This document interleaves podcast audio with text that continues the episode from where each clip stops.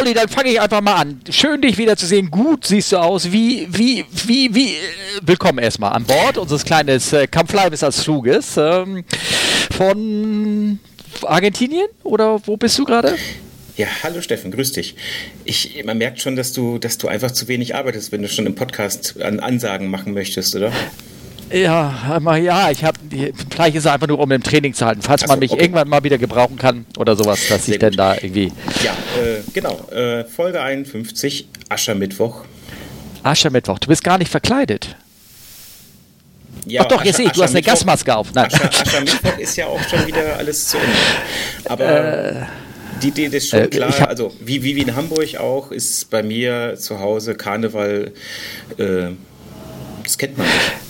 Äh, du bist auch mit dem Konzept nicht vertraut, ne? Oder irgendwie nee, sowas. Ich dachte, so Ascher. Ich so nee, es fängt am 11.11., 11, 11 Uhr 11, 11 Sekunden oder irgendwas fängt es an. Und Aschermittwoch ist nicht mehr. Ich dachte, am Aschermittwoch hört es sozusagen, also abends, die können noch mal heute Abend alle theoretisch, wenn dann gefeiert würde, alle noch mal saufen und dann geht's los, oder? Nee, nee, das war gestern. Deswegen ah. Aschermittwoch hat man immer eine dicke Birne und es geht einem schlecht.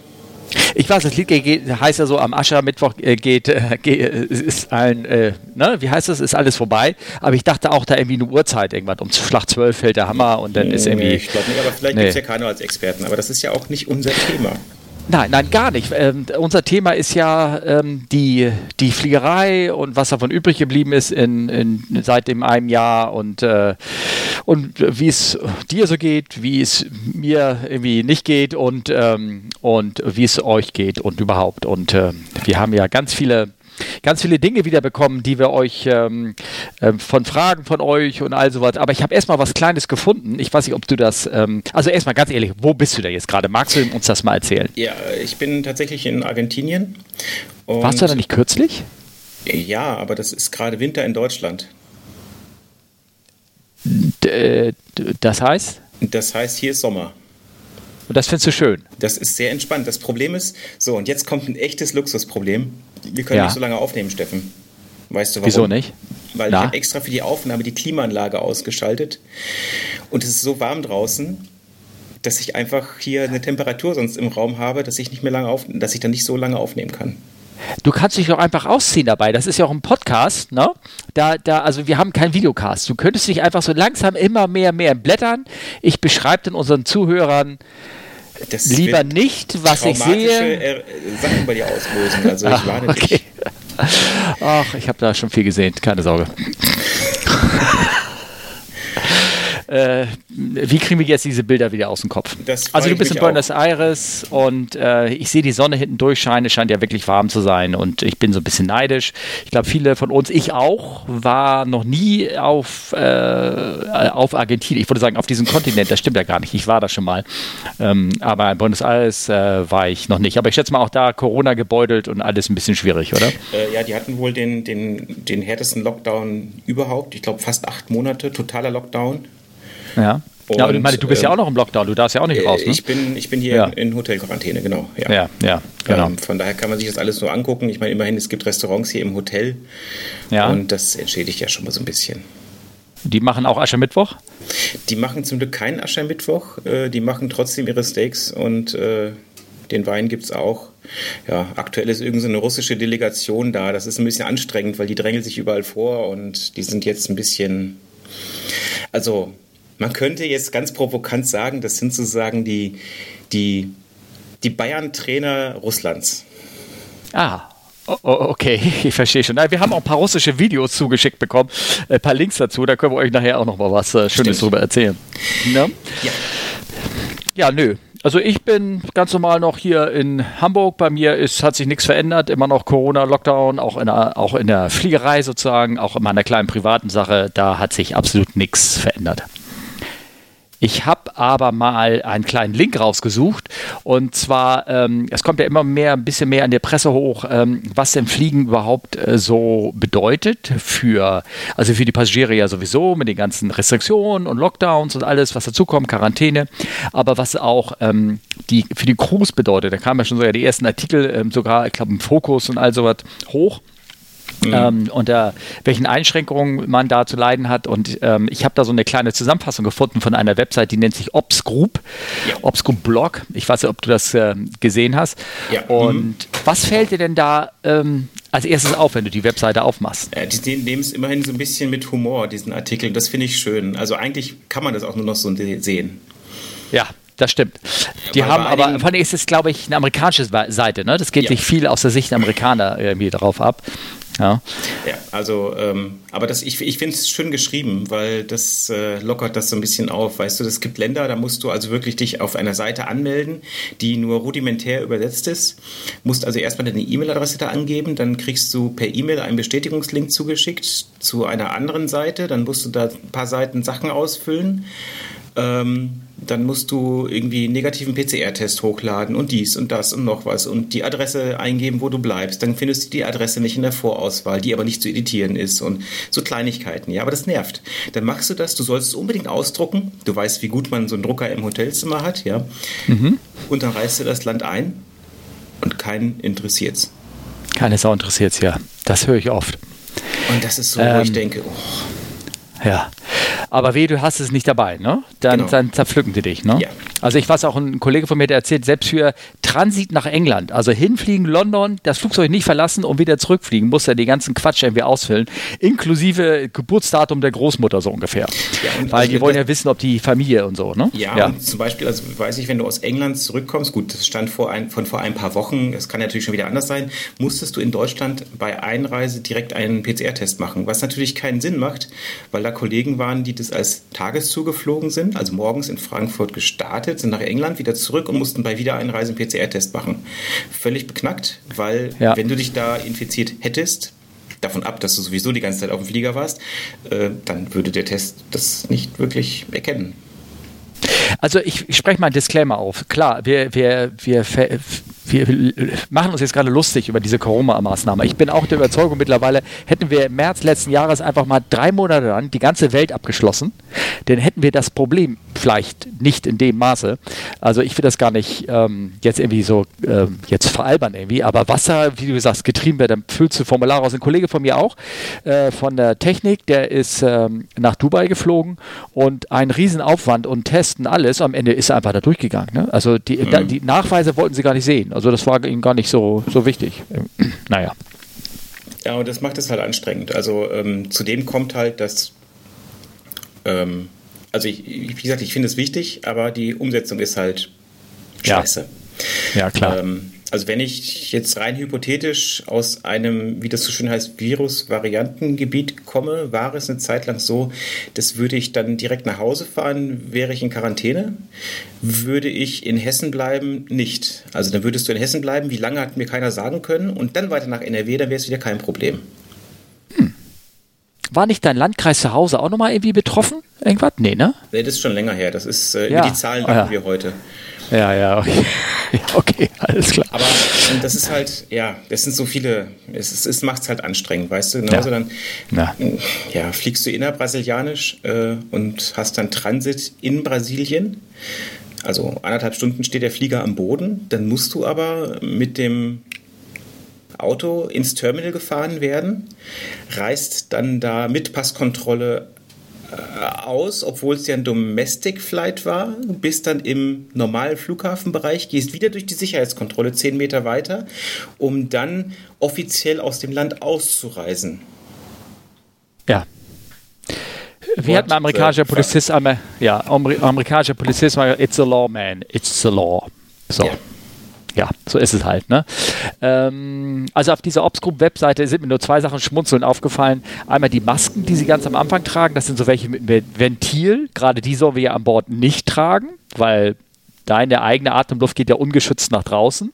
Das ist eine gute Maske, um sich selber zu schützen, aber nicht um die Allgemeinheit glaube ich. Ich mag mich irren, also ich bin kein, bin kein Experte, wie man sich immer versucht rauszureden.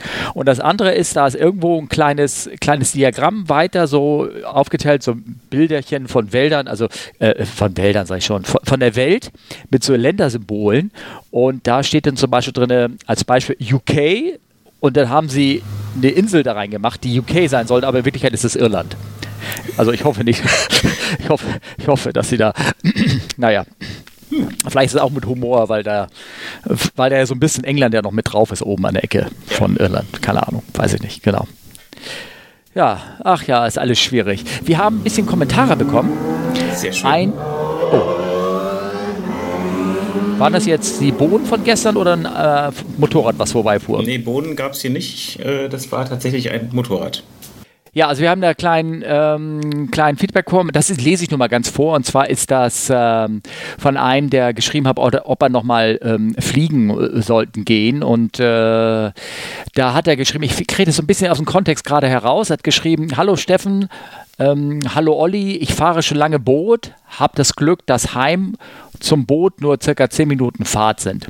Ich suche keine neuen Herausforderungen, sondern lieber einfach das Bootfahren an sich. Ich stelle mir das mit dem Motorrad, auch nicht meins, und der Fliegerei ähnlich vor. Also das Fliegen an sich, das Gefühl in der Luft ist der Genuss und nicht die Steigerung der Erlebnisse, oder? Also wahrscheinlich ging es darum, was man, wenn man erstmal fliegt, was macht man dann sozusagen? Das ist halt wie beim Motorradfahren, dass man einfach nur längs fährt und das genießt und Fliegen auch. Ja, so ein bisschen hat er da recht, glaube ich, oder? Ja, ja. Ja, okay. Das denke ich auch. Also bei das war einfach nur. Motorradfahren, bei mir ist es so, gut, das ist auch, jeder macht das ja anders beim Motorradfahren. Es gibt ja verschiedene Arten von Motorrädern und so. Ähm, dass ich da auch den Kopf relativ gut frei bekomme, aber halt auch nicht so der, ich fahre mal das Wochenende nach, setze hier eine bekannte Strecke ein, äh, mache, mhm. sondern wirklich lieber verreise mit dem Motorrad, aber das ist ein anderes Thema. Und beim Fliegen bin ich dann doch irgendwie noch konzentrierter einfach, weil ja, ist halt so. Ist halt irgendwie. Ja, klar. Also beim, beim, ja. beim Privatfliegen natürlich. Also in meinem Freundeskreis, so mein Alter, da gibt es jetzt zwei, die haben sich Motorrad jetzt noch gekauft. Das hat natürlich so einen kleinen Geschmäckle irgendwie dran, ne? weil man so ein bisschen, aber warum nicht? Ist eine schöne Sache zu machen oder irgendwas. Mir ist es meistens zu kalt. Ich bin ja sowieso so Frostködel. Ne? Mhm. Ähm, wir haben da, ähm, ich kannte die Videos, aber wir haben da nochmal Hinweise bekommen und die möchte ich eigentlich euch nicht vorenthalten und ich werde die auch schön verlinken. Zwei Videos zugeschickt bekommen und zwar einmal vom Bova Futura. Würden die Herren vom äh, Camp Live is Us äh, auch mal so starten wollen? Ich hätte da so meine Zweifel und äh, da hat er mir uns ein Video mit reingeschickt. Ähm, ich äh, kann das sogar hier raufklicken und dann wird man wahrscheinlich sogar noch ein bisschen das mithören, wenn meine Anlage hier laut genug genug ist. Und zwar ähm, sieht man da, ich weiß nicht, was für eine Kiste ist das eigentlich? Oh, keine Ahnung. Ich. Äh man hört auf Hintergrund hört man auf jeden Fall erstmal so ein, so ein Laster, irgendwie so ein Mülllaster, irgendwelche Geräusche machen, aber man sieht in der Entferne eine russische Turboprop Antonov, keine Ahnung, 007, irgendwie sowas, die äh, auf einer, auf einer, ja, was ist das? Matschfeld, überflutete Runway oder irgendwas startet. Und äh, jetzt im Video hebt sie gleich langsam ab und man sieht richtig, dass sie, das ist, ich würde sagen, kontaminiert mit Wasser, oder? Ja. Ich mach das also mal das aus. schon also es ist ein, so ein Dirtstrip ist es halt einfach nur, ne? Glaube ich gar nicht mal. Da sind Runway-Lichter. Ich glaube, das Ding ist einfach, äh, was ist Schnee und der schmilzt und da kann ich ablaufen ah, und ja, jetzt steht er auf der Bahn. Und ja. ich kann mal, man kann ja mal so beruhigen, es gibt Tabellen dafür. Das könnte ich sagen. Also es gibt Tabellen mit Standing Water. Kannst du reingehen und kannst du ausrechnen, ähm, äh, ist eine, eine Definition von kontaminierter Runway. Ich glaube, bis zu ich glaube, einen Zentimeter oder, oder zwei kann man da, glaube ich, schon eingeben. Ich müsste jetzt mal nachgucken, ehrlich gesagt. Mhm. Und ähm, also möglicherweise haben die sich wirklich da Gedanken zugemacht und sind nicht einfach so auf der, auf der Bahn gestartet. Und ähm, guck mir nicht so an. Ich, ich versuche immer das Gute im Menschen zu sehen. Ja. Du auch? Hm, ja. Und, und, und, und ich, ich, kenne auch ein, zwei sehr, mir sehr liebgewonnene Russen. Also das ist, also man muss ja nicht wieder alle über einen Kamm scheren. Nee, nicht, aber ja. ja. Ja. Ja. Naja, auf jeden Fall. Ähm, äh, fand ich natürlich ganz witzig und habe natürlich weiter geguckt und gibt dann noch zwei, drei Videos, die man auch finden kann, und zwar die Insicht, wie das von innen aussieht. Ja, genau. Also herrlich, wenn ihr da mal raufklickt, die kommt in die Shownotes definitiv. Einmal, da klatscht da solche Mengen an Schlamm ran an die Scheibe und auch Dreckwasser. Also ich glaube, mit laminaren laminaren ähm, äh, Airflow nachher über den, über den Rahmen hat das da nichts mehr zu tun. Die Dinger sind total vollgeschranzt. Also ich, ich frage mich da bei den, bei den Triebwerken, das sind ja Turboprops, ähm, was da für an, an Dreck reingehen muss, ja. Das, das finde ich halt so erschreckend irgendwie. Ja, aber die Ansaugstutzen ist doch vor dem. Haben Sie das nicht so extra gemacht oder irgendwie sowas? also es viel interessanter wäre das ja wirklich, wenn das ein Jet-Triebwerk wäre, also eine 3.7 oder irgendwas, die, ähm, ähm, wo das Vorderrad so viel Matsch aufspritzt, dass es dann in die Triebwerke äh, zur Seite reingeht. Ich meine, das wird ja bei allen Triebwerkstest und Fahrtest wird das ja auch mal geguckt, ne, wie weit so Wasser spritzt an der Seite, wenn du fliegst, ob das denn von den Triebwerken mit aufgenommen wird. Uh, that's why we don't build uh, jet engines in Russia. Ja, ja okay. Ja, Wobei ich mein, es, es gibt schon Vorteile, der ja. Turboprop, das muss man auch sagen. Aber es gibt, also wen das interessiert, für die alte 737-200 ähm, gibt es extra Gravel, es gibt generell Gravel-Kits. Das sind solche Abscheideblecher, die hinter dem Vorderrad angebracht wird, sodass, wenn da Steine hochfliegen, dass sie dann dagegen äh, klackern und gleich wieder nach unten runterfallen. Hm. Das sind so Gravel für Gravel-Pisten, also für die 737-200 gibt es da ähm, Kits für. Und ich glaube, die 727 hatte das sowieso per se, wenn man sich das mal anguckt, die Reifen. Also ich mache das hm. gerade aus dem Kopf, ich habe das vorher nicht nachgeschlagen. Ja. Und ich weiß aber, es gibt für die 737-200 in dem Sinne auch ein Gravel-Kit, das vorne am Triebwerk so ein bisschen unterhalb des Triebwerks kommt so eine kleine Rohre raus. Das sieht aus wie so ein Pilotub. Mhm. So anderthalb Meter voraus. Da werde ich definitiv Bild in die Shownotes tun, beziehungsweise äh, jetzt in eurem Podcast-Bild. Ähm, und der pustet Bleed Air raus. Sodass, wenn er also Gas gibt oder längs rollt, wird vor, so zwei Meter vor, pff, wird gepustet und dann fliegen die Steine links und rechts zur Seite bei Seite. Sodass sie nicht vom Triebwerk aufgesaugt werden. Das ist eine coole Sache. Alaska hat das äh, äh, viel benutzt äh, und äh, oder so, so, wilde Airlines oben in Alaska, weißt du, die Goldgräberstimmung damals 1870 und so. Ja, aber ich meine, also du siehst ja auch die, weiß nicht, hier ganz klassisch A400M, der ja auch für Gravel gebaut ist. Äh, Turboprop ist da einfach einfacher, ne? Ja, klar, logisch. aber in dem Sinne. Hm. naja, ähm, also da konkret ging es halt um die, ähm, dass die Triebwerke das nicht einsaugen, erstmal oder vor allen Dingen halt die Steine, dass sie nicht dem Vorderrad ja. hochgeworfen äh, werden und dann auch den ganzen Rumpf unten nicht zerschlagen. Ich meine, das sind ja auch, das gehen ja, können ja Sachen kaputt gehen. Ja, das stimmt. So, Radar, Altimeter, so, die sind ja auch noch mit Plastik abgedeckt und all sowas. Das, das kann ja. vielleicht mal kaputt gehen, irgendwie sowas. Ne? Auf jeden Fall, Bovatura, vielen Dank. Vielen Dank für die Bilder. Das war echt schön und vor allen Dingen die Bilder von innen zu sehen. Guckt euch das mal an. Es ist alles verlinkt hier bei uns später. Ne? Hast ja. du das zweite Video dir auch angeguckt? Das zweite Video habe ich mir auch angeguckt. Ich, ich habe es eben auch nochmal aufgemacht. Ich war so ein bisschen irritiert, dass da plötzlich Werbung kam, aber das liegt ja einfach an YouTube. Ja. Ja, ist schon. Ich, ich, ich spiele es mal hier so ab, dann kann man vielleicht so ein bisschen irgendwie mitsehen. Vor allen Dingen ähm, ein bisschen mit Sound oder Malung hört sich das einfach schön an. Ne? Auf diesem Video sieht man, wie im Flugzeug bei starkem Regen sta äh, startet. Das ist eigentlich nicht so das, ähm, das Besondere. Also wenn es wirklich stark regnet, sieht das, sieht das so aus. Aber hast du mal auf die, die, die Spoiler und sowas geachtet, die da äh, ja, die ganze Zeit sind? Habe ich nicht verstanden, warum, ehrlich gesagt. Naja, also der scheint eine Windkorrektur reinzubringen. Der scheint, also in Ach dem so. Fall. Ah, ja, okay. Ja, jetzt Na, verstehe also, ja. Ja, ja, Ich bin mir nicht ganz so sicher, welches Flugzeug das ist. Vom Aufbau würde ich sagen, das ist ein ein bisschen sieht die Tragfläche aus wie, eine, ähm, wie ein 310er oder 300er. Ähm, ja, war das dieses eine starke, war das eine so ein breites Aileron der hat in der Mitte, mhm. ähm, was auch ein bisschen gedroopt ist, also ein bisschen runterkommt, also das mit den Flaps ausgefahren ist. Aber es könnte auch sein, dass es sowas wie eine 767 oder 57 ist oder irgendwie sowas. Keine Ahnung, weiß ich nicht. Aber das äh, stimmt. Ja, man ist so ein bisschen am irritiert, dass die Spoiler alle Vollausschlag haben. Ja, also äh, vor allem das, das bedeutet natürlich, äh, wer sich daran wundert, das bedeutet eigentlich, dass du ja Widerstand erzeugst. Und eigentlich willst ja. du den beim Start nicht haben. Ja. Deswegen ähm, eigentlich macht man bei Flugzeugen, die ganz viele Spoiler haben, und dazu gehört das definitiv auch, eigentlich nicht so eine starke Windkorrektur rein. Vielleicht sollte man erklären, was man überhaupt machen muss, wenn, wenn Wind von der Seite kommt. Ja gut, du musst gegenlenken. Das kann man jetzt so ganz, ganz einfach sagen. Und äh, du kannst natürlich sowohl mit dem Seitenruder und der Bugradsteuerung, das ist gekoppelt, gegenlenken oder halt mit dem Querruder. Und ich sag mal, primär versuchst du den natürlich erst mal mit dem Seitenruder auf dem, auf dem Kurs zu halten und nicht mit dem ja. Querruder. Ja, aber genau, also ähm, aber bei so kleineren Flugzeugen hier, selbst Segelflugzeuge schätze ich mal, Cessna und auch bei der 737 hat man das auch gemacht. Ähm, wenn der Wind von der Seite kommt, geht da die Tragfläche zuerst in die Luft oder will so angehoben werden, ne? weil der Wind da ja halt mhm. halt so halt so runterpustet. Und dementsprechend ähm, lenkt man mit dem Querruder halt in die Richtung äh, ein, sozusagen, als wenn man dorthin eine Kurve fliegen möchte.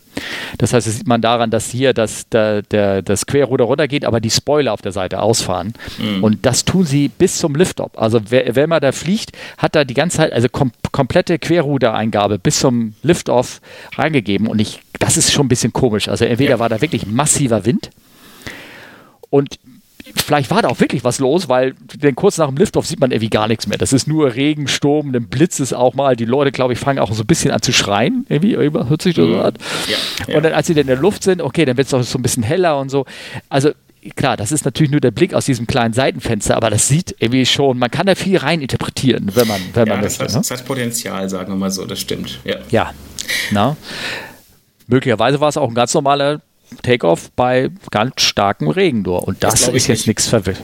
Nein? Nein. Also du hast ja je mehr, also je schlechter das, das Wetter ist, äh, jetzt gerade bei Regen und an nassen Bahnen, je weniger Seitenwind darfst du ja haben. Das ist ja auch so aus solchen ja. Gründen. Ja, okay. Äh, also von daher. Gut, wir werden es nicht wissen, das sind reine Spekulationen, von daher. Ja, ja, aber klar. es ist schon ein sehr spannender Takeoff, finde ich. Es ist interessant ja, genau. gefilmt. Der, äh, dieser Link kann übrigens von Luftgofi, der hat uns äh, das geschickt und hat dazu geschrieben, für russische Airlines kann das Wetter auch nie zu schlecht zum Starten sein. Spannend in einer Minute im Video habe ich dann noch da reingeschrieben, weil dann ja. geht's, ähm, dann sieht man nämlich, dass so richtig der, das ähm, ähm, losgeht. Ne? Ja, ja, ja. das stimmt. Ja, vielen Dank. Ne? Ähm, ich habe ja erzählt, das kleiner Kommentar nur, ich, ähm, ich habe ja erzählt, dass ich privat mein 380-Rating ähm, gemacht habe. Jetzt, mhm. also ich habe es wieder drinne stehen bis Ende nächsten ähm, Jahres, Februar, bin ich ja. wieder habe ich ein Type-Rating, aber ich glaube, das schon x tausendmal erklärt. Das ist für die Firma nichts wert, weil die ganzen Checkflüge, die echten Flüge, die Flüge im Flieger und alles passt nicht und da muss ja. alles nachgeholt werden. Also von der Seite her. Aber interessanterweise der Kollege, der da mit mir im Sim war, der hat mir erzählt, irgendwie auf seinem lokalen Flugplatz, wo er auch Segelfliegen macht oder irgendwas, war irgendwie ein anderer, der hatte auch irgendwelche Connections oder irgendwas und der hat ihn angesprochen, dass ähm, Highfly, als sie noch ihren A380 hatten, die suchten Kollegen und ob er das nicht machen würde, da zu fliegen. Ja. Hm.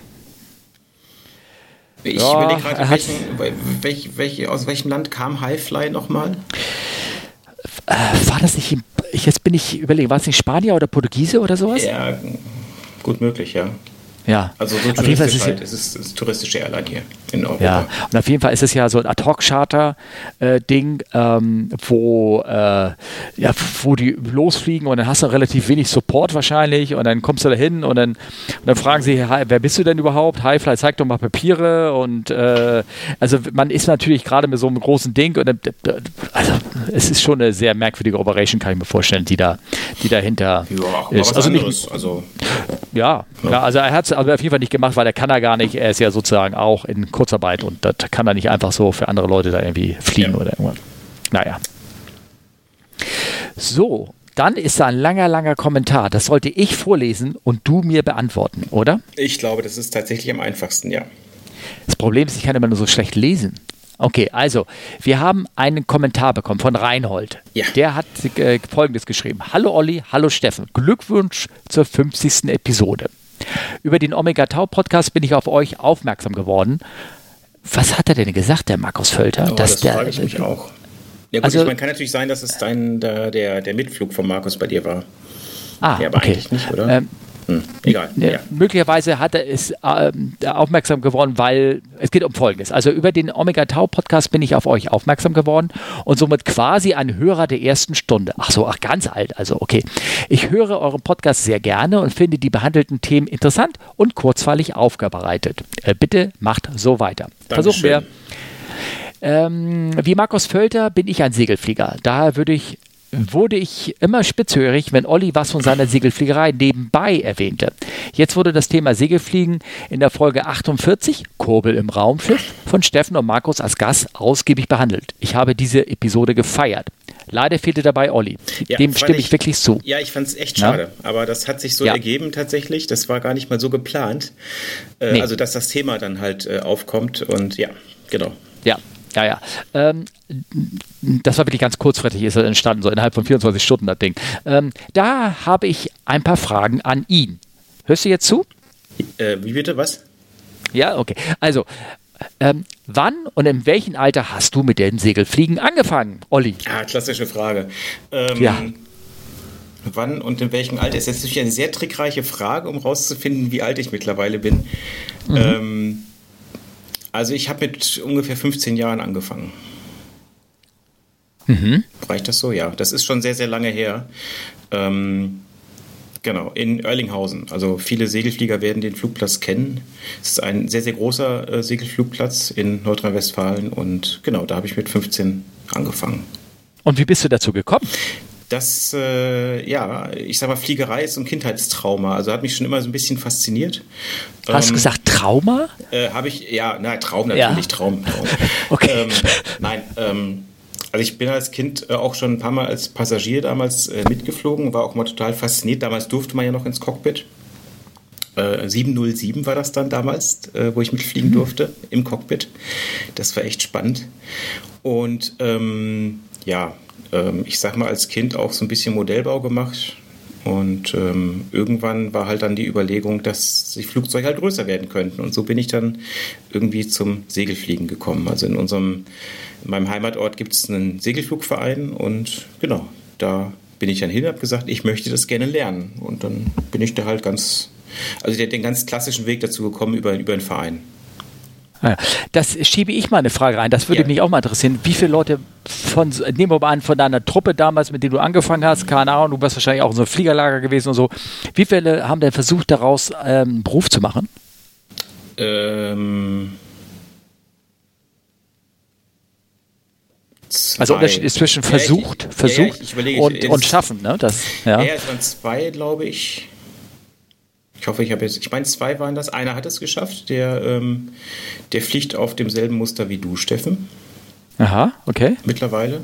Ähm, oder flog oder wie auch immer. Und der andere hat den Einstellungstest leider nicht bestanden. Das äh, ah, weiß okay. ich noch. Ja, ja, genau. Schade. Okay. Ja. Ähm, die Frage von Reinhold geht weiter. Was waren deine Meilensteine während der Ausbildung und danach? Danach natürlich der Podcast, würde ich sagen. Ne? Ja, sowieso. Meilensteine ja, während der Ausbildung. Also, ähm, ach, das war eigentlich immer so relativ spannend. Ähm, was waren Meilensteine? Also, Meilenstein auf jeden Fall der erste Alleinflug. Das ist ähm, also äh, klar, ein Fluglehrer beim Segelflug lässt sich natürlich dann erst allein fliegen, wenn, wenn er wirklich das Gefühl hat, das klappt soweit. Und mein Fluglehrer, der hat das ganz geschickt gemacht. Du sitzt ja hintereinander. Das heißt, vorne sitzt mhm. der Flugschüler, hinten der Lehrer. Und mein Fluglehrer hat dann irgendwann immer angefangen, ähm, ja, er erzählt halt und du merkst natürlich irgendwo, dass er manchmal noch mitrührt oder so im, im Steuerknüppel.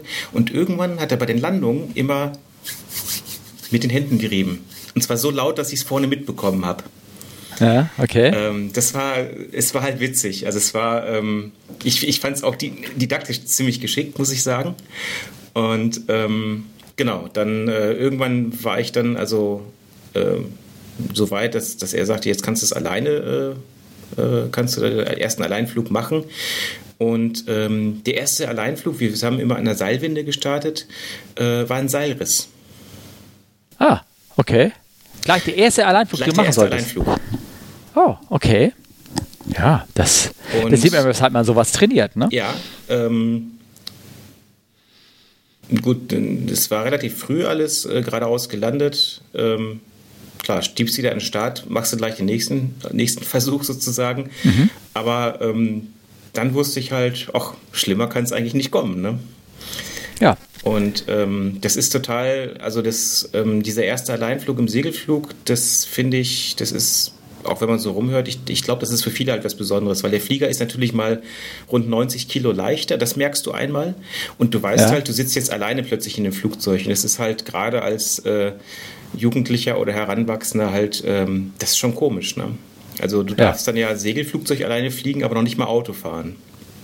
Ja.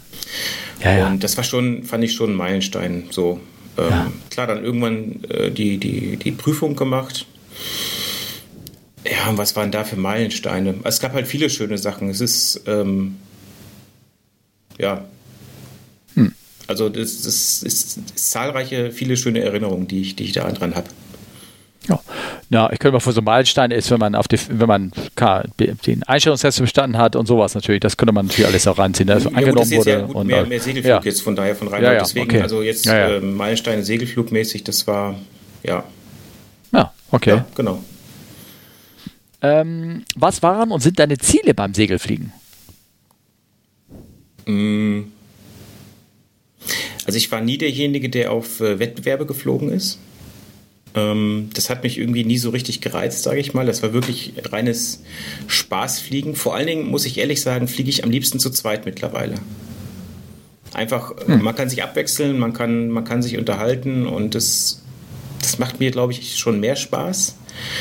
Ähm, jetzt ist es so, Reinhold, dass ähm, bedingt durch die berufliche Fliegerei und Familie, ich bin im Moment nicht current beim Segelflug. Also ich ähm, habe da seit längerer Zeit keinen Start mehr gemacht, weil es zeitlich nicht hinhaut. Weil ich finde halt, ähm, Segelfliegen ist ein Vereinssport, das weißt du ja, denke ich, auch. Ähm, und dann kann man das, also es ist für mich einfach ein No-Go, zum Platz zu fahren, äh, zwei Starts zu machen und wieder wegzufahren. Das geht nicht. Also du musst dann schon den ganzen Tag dabei sein. Und ja, ähm, ich weiß, meine Frau würde das auch zum Beispiel äh, akzeptieren, aber ich weiß, dass wenn man halt so schon so viel unterwegs ist, dass dann das Verständnis für, ich gehe schon wieder auf den Flugplatz oder ich gehe auf den Flugplatz dann nicht so groß ist, was, was aber auch logisch ist. Ich meine, man ist ja ständig unterwegs durch die berufliche Fliegerei und dann kommt das halt ähm, zu kurz. Was mir sehr wichtig ist und was dann auch auf jeden Fall ein Ziel ist, ähm, ich mache gerne Theorieunterricht. Ähm, es gibt natürlich, also wir sind ein reiner Segelflugverein, da gab es auch ähm, Themen, die jetzt nicht immer so beliebt waren, Luftrecht, Navigation und sowas alles. Und das habe ich dann eigentlich immer auch sehr gerne gemacht. Vor allen Dingen auch ähm, menschliches Leistungsvermögen, wie es damals hieß. Also das, was wir halt ähm, ja auch bei der großen Fliegerei haben mittlerweile mit Just Culture und diesen ganzen Sicherheits-, Flugsicherheitsaspekten, sage ich mal, weil das kommt jetzt auch so in der, in der Privatfliegerei, was ich, was ich wirklich gut finde und was ich wirklich wichtig finde. Und ähm, ja, das ist schon, ja, ich habe jetzt wie gesagt wenig gemacht. Ähm, Schulung war diesen Winter ähm, gar nichts, aber ich sag mal, wenn da, wenn da eine Anfrage kommt, versuche ich das auch immer sehr, sehr gern zu machen, weil es ist halt, finde ich, eine wichtige Sache. Mhm. Okay. Ähm, welche Muster bist du denn bis jetzt geflogen und hattest oder hast du ein eigenes Flugzeug? Ja, eigenes ja, Flugzeug habe ich nicht. Nee, nee das, Nein. dafür fliege ich einfach, oder habe ich auch zu wenig geflogen zum Ende hin. Welche Muster bin ich geflogen? Gelernt auf einer ASK 13. Kennst du das, Steffen? Nein. Äh, ASK kenne ich ja, aber da gibt es ja auch so Nummern, ne? Und ja, genau. Also, die ASK 13 ja. ist ein Schulungsdoppelsitzer, ähm, Stahlrohrrahmen, Rumpf bespannt, Holztragflächen auch bespannt. Also ein mhm. altes Flugzeug, was leider dann irgendwann verkauft wurde, ist nach England gegangen. Ähm, und also jeder, der in so einer Kiste mal drin gesessen hat, an den Geruch kann ich mich heute noch erinnern. Und zwar positiv. Das ist so dieses, ja, kommt mir bekannt vor. Ähm, genau, von ASK 13 angefangen. Was habe ich dann? Astir, eine LS4 Diskus hatten wir im Verein. Oder haben wir zum Teil auch noch. Ähm, Duo-Diskus. Ähm, was noch? K6. Nee, K8, Entschuldigung. ASK 21. Ja, also die Klassiker halt. Also jetzt von den neuen äh, bin ich tatsächlich noch nicht so viel geflogen, von denen, die jetzt die letzten zehn Jahren rauskamen. Aber ja, also wie gesagt, das, da, dafür ist es auch einfach zu wenig gewesen in den letzten Jahren, ähm, dass ich da jetzt wirklich up to date bin. Das heißt, die letzte Frage: Welche Region warst du bis jetzt Segelfliegen? In welchen Regionen war es bis jetzt Segelfliegen? Ähm, ja, ich sag mal NRW, also halt vor allen Dingen Richtung so Ostwestfalen und so. Ähm, Sauerland, ja, wo waren wir noch? Norddeutschland waren wir auch mal. In Schweden bin ich Segel geflogen. Ähm, Im süddeutschen Raum auch einmal. Ja, genau. Ich denke so, das, was das war, es im Großen und Ganzen. Und also, ähm, ja, es, ist, es scheitert an der Zeit, aber also vom, vom Fliegerischen her ähm, ist der Spaßfaktor, glaube ich, beim Segelfliegen eigentlich noch am größten. Also das, mhm. ähm, das muss man schon sagen. Aber es ist halt sehr zeit, zeitintensiv. Deswegen ähm, fahre ich dann halt die Schiene ganz oder gar nicht. Ja. Okay. Ja. Ja. Ja. Liebe Grüße aus Mittelfranken von ja. Reinhold. Danke, Reinhold. Also wenn du noch mehr Fragen ja. hast, sehr, sehr gerne. Ähm, genau, ich bin da halt nicht so der, der klassische Segelflieger mittlerweile. Äh, sind ja auch sehr viele auch auf Wettbewerben fliegen und so. Ähm, ja, ein bisschen habe ich auch mal gemacht, aber das war dann mehr so Richtung Jugendvergleichsfliegen und sowas alles. Ähm, genau, weil das Streckensegelflug hat mich nie so also interessiert, insofern, dass, dass ich das irgendwie auf Wettbewerbsbasis machen wollte oder so. Wie viele Stunden hast du denn? Oh, keine Ahnung. Weiß ich ehrlich nicht. Also, ähm, okay. Nee, weiß ich ja, nicht. Also, okay. Ja, okay. Alles klar. Ich bin ja so ein Logging-Nerd. Ich bin ja so ein Logging-Nerd. Ich könnte ja mal bis auf eine Minute genau erzählen, mit wem ich zusammen wann und wo irgendwie geflogen habe. Naja, Wie viele Flugstunden hast du, ähm, Steffen? Ähm, 18.732. Davon muss man Flugbuch aufschauen. Dann kann ich, ich kann es dir wirklich auf die Sekunde sagen, wenn du möchtest. Ui. Ich habe mein Flug ist digital bis 86 zurück. Oh, du hast echt viel Langeweile gehabt, oder? Oder früh mit der Digitalisierung angefangen. Ah, das wird sein, ja. Ja, das wird sein, ne? Ja, wie sowas. ja. ähm, ja, ich hoffe, Reinhold, äh, Olli hat da so ein paar Fragen für dich da irgendwie beantwortet, sozusagen. Und, äh, oder konnten da weitere Fragen aufwerfen damit, sozusagen. Ähm, ja, mehr Feedback haben wir erstmal nicht, aber ich habe noch so ein paar andere Sachen gefunden, um noch zwar nochmal einfach nur Interesse halber. Ähm, ich glaube, möglicherweise können wir sein, dass wir von der Sache noch öfter was hören werden. Ähm, und zwar wieder diese Ops Group, die auch am Anfang da oben das mit der ähm, mit dem Zusammenfassung für die Covid-Restriktion aufgefallen hat, hat sich auch mal mit dem. Du meinst die, Mottenkug du meinst die Mottenkugeln? Die Mottenkugeln, genau. Und zwar äh, haben die auch geschrieben, das heißt, das Thema heißt Mothballs Maintenance, the Risk of Long-Term Storage. Also da geht es jetzt hier ganz konkret darum, was ähm, äh, beschreiben so ein bisschen, das kann man sich vielleicht mal gerne los, äh, losgehen, was denn so alles irgendwie so passieren kann, wenn so ein Flieger länger eingemustert ist. Die sind zwar überall abgeklebt, alles ist zugeklebt, da sind ähm, die Scheiben zugemacht, da sind die Reifen, ich weiß beim 380, da werden die Reifen mit so einer 900, also aufgrund der Menge, mit so einer 900 Euro teuren Folie das ganze Fahrwerk eingekleidet, damit er keinen kein Schaden irgendwie nimmt. Ich finde durch Sonne und UV-Licht und die Leitungen da irgendwie angegriffen werden, irgendwas. Aber es ist echt, da kommen die Vögel und versuchen überall rein zu nisten, Insekten kommen und irgendwas. Und äh, die haben da so ein bisschen darüber beschrieben. Wenn er Interesse hat, kann man sich das mal ähm, gerne durchlesen. Aber hier gehen sie ganz konkret auf ähm, ja, Batterieprobleme ein, dass die Batterie, wenn sie nicht mehr benutzt werden, das kennen wir ja auch vom Telefon, dass sie ein bisschen darunter leiden. Dann ähm, äh, dass die, die, die Flüssigkeiten alt werden, dass sie ausgetauscht werden müssen, dass die, die Lagerhydraulikflüssigkeit eingetragen werden müssen, all sowas.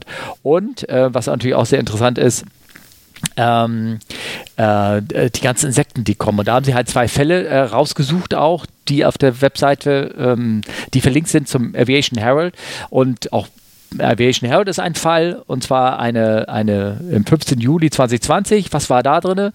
Aviation Herald Aeroflot SU 59, also ein Superjet 100 der hat ähm, einen ganz normalen Flug, Flug gemacht, also mehrere und dann hat man dann, nachdem er, nee, das hat nichts mit Insekten zu tun, hat man dann, als man das Triebwerk dann mal zu Wartungszwecken geöffnet hat, da waren da noch diese ganzen Silikagel-Pakete da drin, die haben sie da einfach drin gelassen. Ne? Ja. Und ähm, ja, also alles so kleine Mishaps, der irgendwie passiert sind. Und hier das andere Ding von Wizz Air, hast du das gelesen? Ja, die haben mit zwei, den Insekten? Zwei, zwei Startabbrüche ja? gemacht. Äh weil die da halt Probleme hatten mit, dem, mit den Geschwindigkeitsmessern. Mhm. Ja, das, über, das, überrascht halt nicht. Also es, ähm ja, ja, vor allem, die sind vorher geflogen und dann haben sie zwei einen Startabbruch gemacht, wurde das System gecheckt und dann war es wieder kaputt. Und dann haben sie nichts gefunden, dann ist sie wieder los und ist es normal, normal passiert. Ne? Ja. Ja. Und das, wo und, die, äh, die, die Static und äh, Pitos abgedeckt waren, ne? die, also die Drucksensoren. Ja, ja, wie, wie ja. kann das also denn passieren?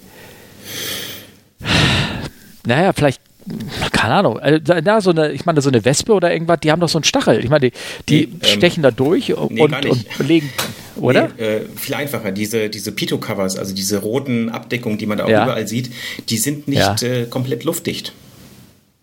Weil würdest du sie luftdicht machen, hättest du irgendwann relativ große Differenzdrücke und du könntest damit die Sensoren kaputt machen. Deswegen werden ah. die nur so als Hutzen so drauf ge und da kommen halt auch mal zur Not Insekten zwischenher.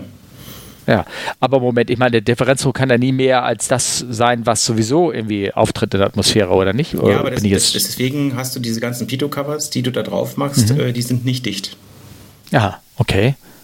Hm. Weißt du Bescheid. Und deswegen, da kam ja, halt also, doch was durch und äh, ja dumm gelaufen. Ja, und hier in dem Fall von dem Wizz Air, wenn man durchliest, irgendwie waren drei kleine Mini-Larven, die sich da irgendwie ganz ins System reingekrochen haben und sich ein bisschen verpuppt haben und dann dementsprechend die ganzen Systeme hm, gestört haben. Ja, ist aber auch, hm. ähm, also wenn du einen Flieger schon eine Woche stehen lässt, kann das auch schon sein, dass dann dadurch irgendwas entsteht. Ähm, ist schon, ist schon ja, ein Problem, also das äh, ist nicht unerheblich. Ja, der berühmteste, traurigste Fall ist ja die Bürgen, äh, die ähm, ähm, ja vor, was war das? Das war schon in, das war 1998 oder irgendwie sowas, die ähm, leider abgestürzt ist, weil sie auch ein ähm, ein verstopftes Pido hat und die Crew damit nicht umgehen konnte. Ja gut, das war aber absichtlich hm. zugeklebt. War das, ich dachte, nee, ich dachte, da waren auch Insekten drin, oder? Nee, das war zugeklebt wegen Reinigung. Ach, okay. Und damals hat man halt noch nicht diese roten Kleber genommen, sondern ich sag mal, ein bisschen durchsichtiges Paketband und dann fällt das halt mhm. auch nicht so auf. Ne? Ja, okay.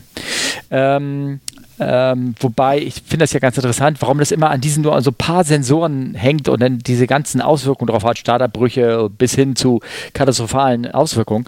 Ähm, einer der, der Leute, mit dem ich hier ähm, zusammen ähm, in meinem Fluglehrerlehrgang ist, der arbeitet, wie gesagt, bei Airbus und auch so ein bisschen in der Forschungsabteilung. Und ähm, äh, wir wissen ja jetzt schon, dass beim A350 zum Beispiel, dass da, ähm, wenn, da, wenn da die Pilots verstopfen, dann ja. nimmt er halt die Drucksensoren vom Triebwerk und kann daraus immer noch eine Geschwindigkeit sich errechnen, mhm. zum Beispiel.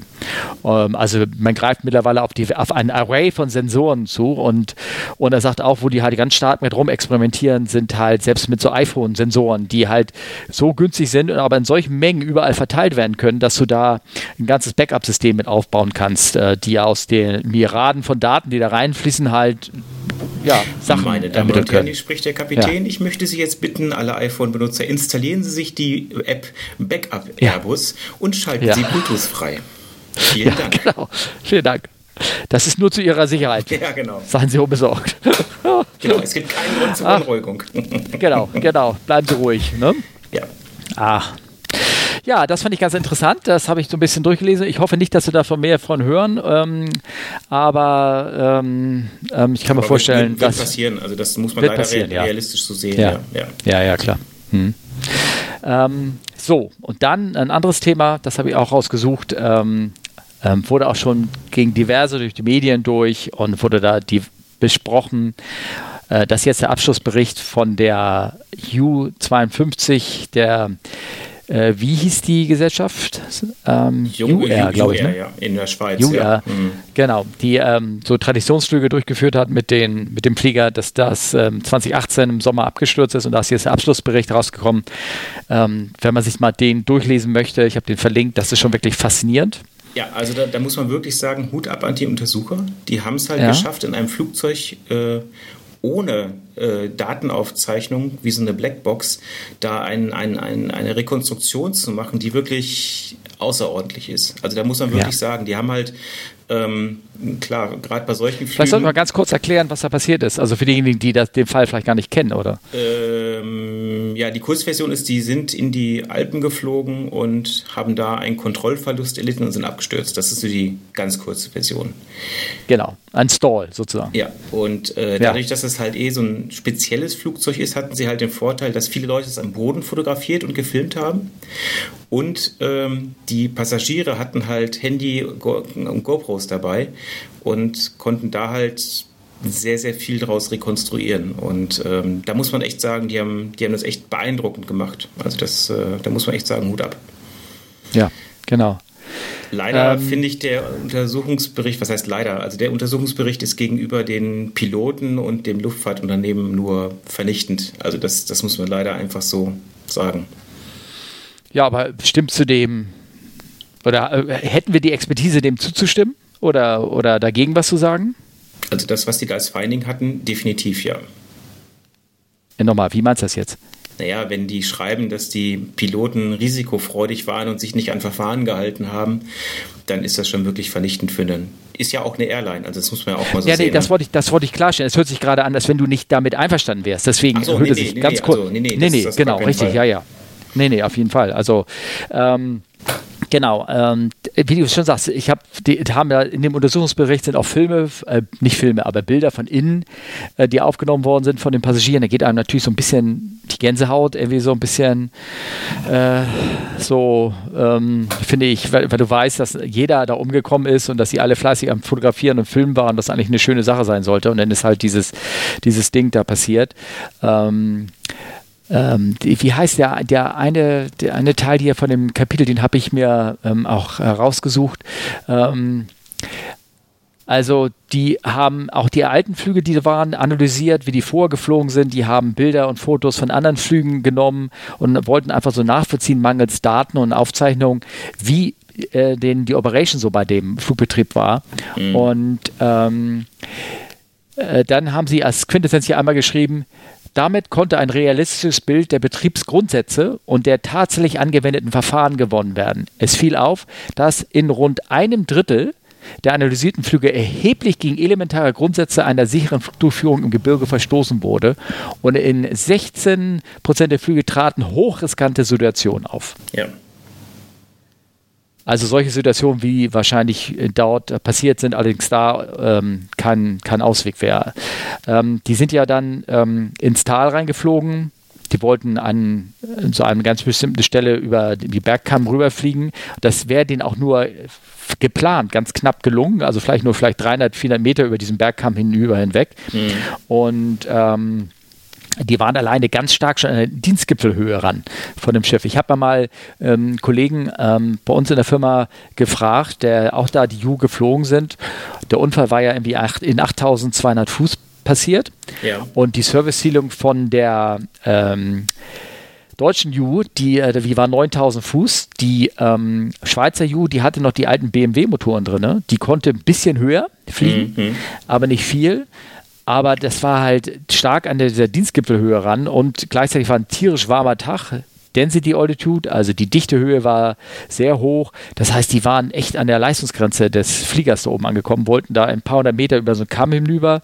Dann kam Fallwind, hat die runtergedrückt. Dann fiel ihnen das auf, dass sie es nicht schaffen wollten. Dann wollten sie irgendwie wohl noch eine Umkehrkurve fliegen und dann hat der Wind von unten sich gedreht. Ja. Und dadurch ähm, gab es eine Anstellwinkeländerung und das hat dann den Stall versucht. Das ist sehr, der gibt es auch ein Erklärvideo zu für diejenigen, die das alles nicht so sich darunter was vorstellen vorstellen können. Man kann sich das echt anschauen. Und wie gesagt, Hut ab vor dieser Untersuchungskommission, was sie da rausgefunden haben. Ja. Ähm, ähm, ich wurde dann, wie gesagt, in, ich habe da einen Text rauskopiert, den hatte ich schon mal in so einer Newsgroup geschrieben gehabt. Ähm, weiß, ich bin ein alter Newsgroup-Mann, da wurde dann daran gesprochen, ja, aber im Moment in der, in der äh, Wikipedia steht drin, dass die U-52 damals 1934 schon den Überflug des Pamir-Gebirges in äh, 6000 Meter äh, und sowas äh, gelungen ist. Und ähm, da hat der Kollege geschrieben, gesagt, ja, ja, die hatten aber damals andere Motoren, stärkere Motoren.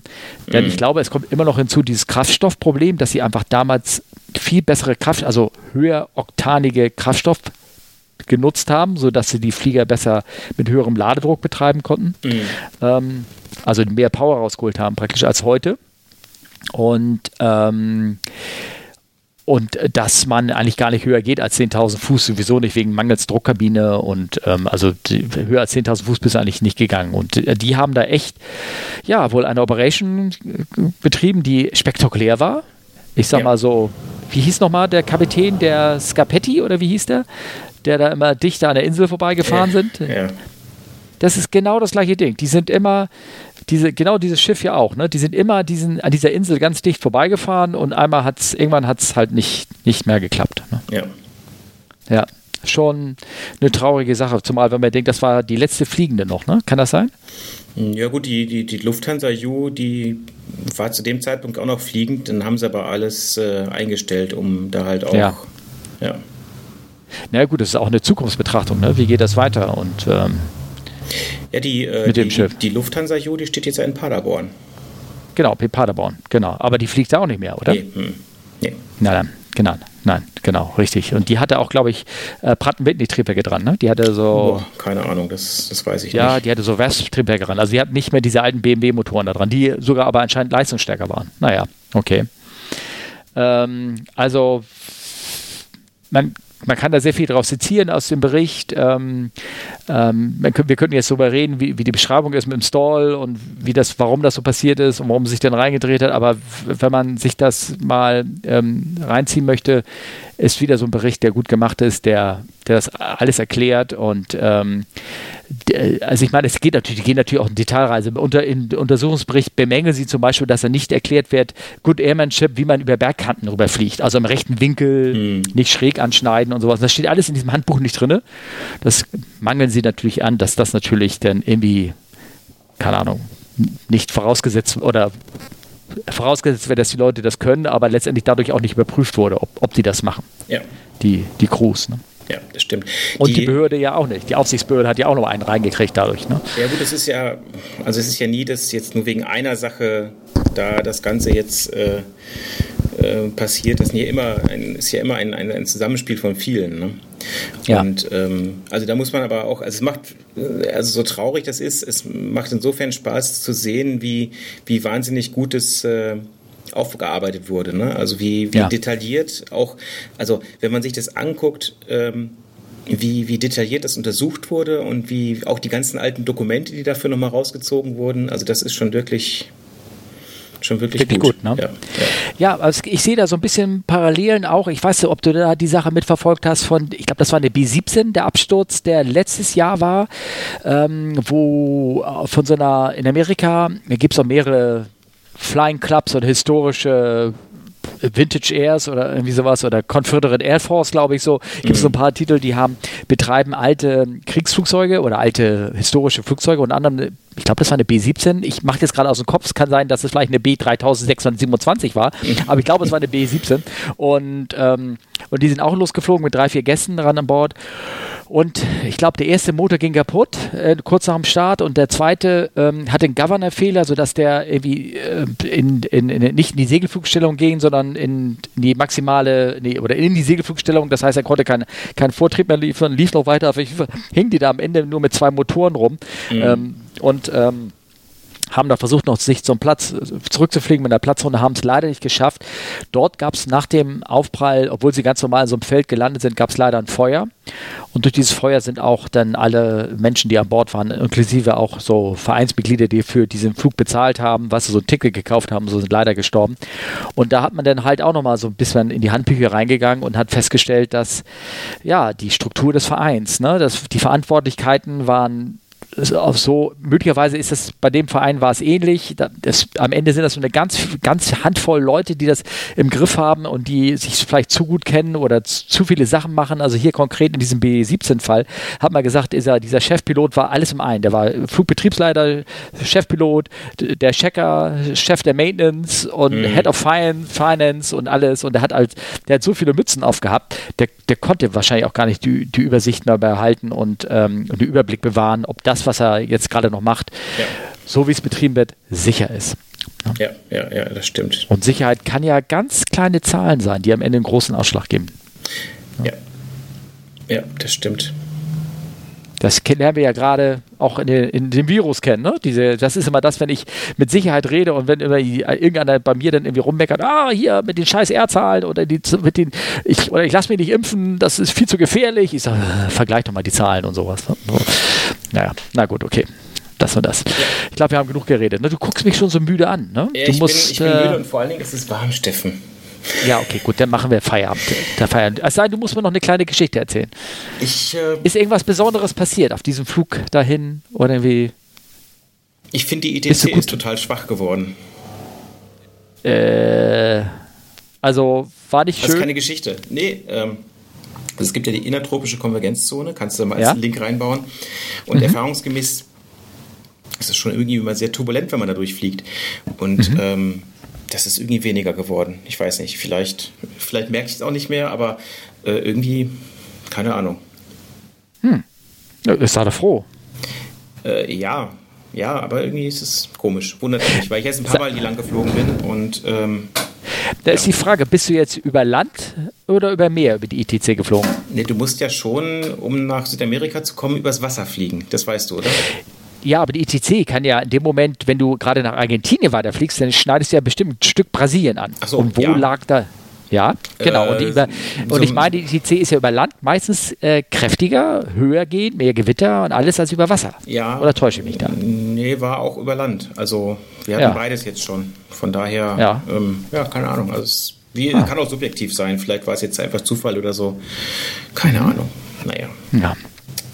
Nein, Ah. so richtig gute Geschichten wie du habe ich einfach nicht. Das ist das. Äh, ich, ich, ich erlebe halt nicht so viel wie so ein weitgereister Kapitän. Ja, ja, du mich auch. Ja, ja, ja, vor allen Dingen die letzte Jahr, ne? Das Ja. letzte Jahr. Ich näher mich meinem letzten Flug. Am 22. Februar hatte ich, bin ich meinem letzten Flug angetreten. Okay.